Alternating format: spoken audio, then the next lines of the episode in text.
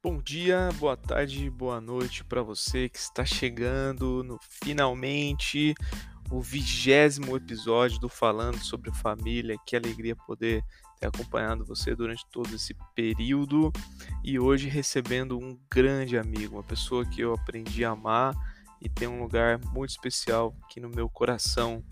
Nosso querido Rick. Rick, obrigado por sua participação aqui no Falando sobre Família. Você, para todos nós, é uma referência de um, um, homem de Deus, de uma pessoa de família, uma pessoa que tem grande propriedade para falar sobre esse assunto tão importante que é família. Rick, é, sinta-se à vontade, por favor. É, ficaremos muito gratos se você pudesse compartilhar alguma dica preciosa para aplicarmos hoje na vida das nossas famílias. Muito obrigado, Rick. Deus abençoe. Um grande abraço, querido.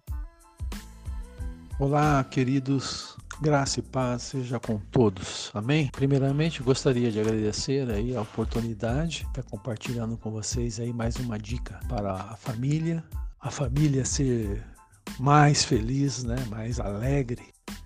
É, quando falamos em família, né, falamos em relacionamentos. Geralmente, geralmente, né, numa família, o relacionamento é intenso e isso acaba nos estressando muitas vezes, causando atritos, discussões, brigas, né? Isso acaba magoando, ferindo a outra parte. Então, a minha dica para perdoar, a minha dica é ter um coração pronto a perdoar a outra parte, sempre. É, não devemos cair, deixar as coisas cair no esquecimento, né? Deixar, ah, deixa, deixa para lá. Não, nós temos que realmente liberar perdão, porque o perdão ele traz cura, ele reconcilia, né? ele restaura, ele nos deixa livre para vivermos ah, intensamente a, a vida de família. É, nós aprendemos que se nós perdoamos, somos perdoados e nós também fomos perdoados, por isso nós podemos perdoar.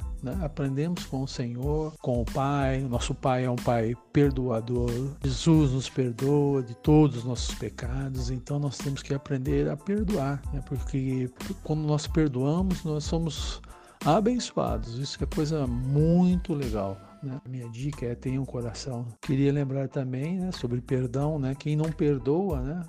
A pessoa fica doente da alma, né? São pessoas que ficam debaixo de tormento, ficam presas, amarradas, né? Aquela situação. São pessoas que vivem com mais rancor, com mais amargura, né? Então eu acho que perdoar é uma coisa muito boa. Então pronto a perdoar. É, e quando nós também temos esse coração pronto a perdoar, eu creio que nós somos mais sensíveis né, a, a também a, a, pedir perdão. É uma atitude difícil também, às vezes, de você se humilhar né, e reconhecer que você está errado e você pedir perdão. Então, eu creio que a gente permitir que o Espírito Santo trate conosco, principalmente os homens, né, ter essa, essa espontaneidade, essa abertura, né, essa simplicidade de reconhecer né, que muitas vezes somos nós que causamos o problema. Então nós devemos ir e pedir perdão. Amém? Deus abençoe a todos.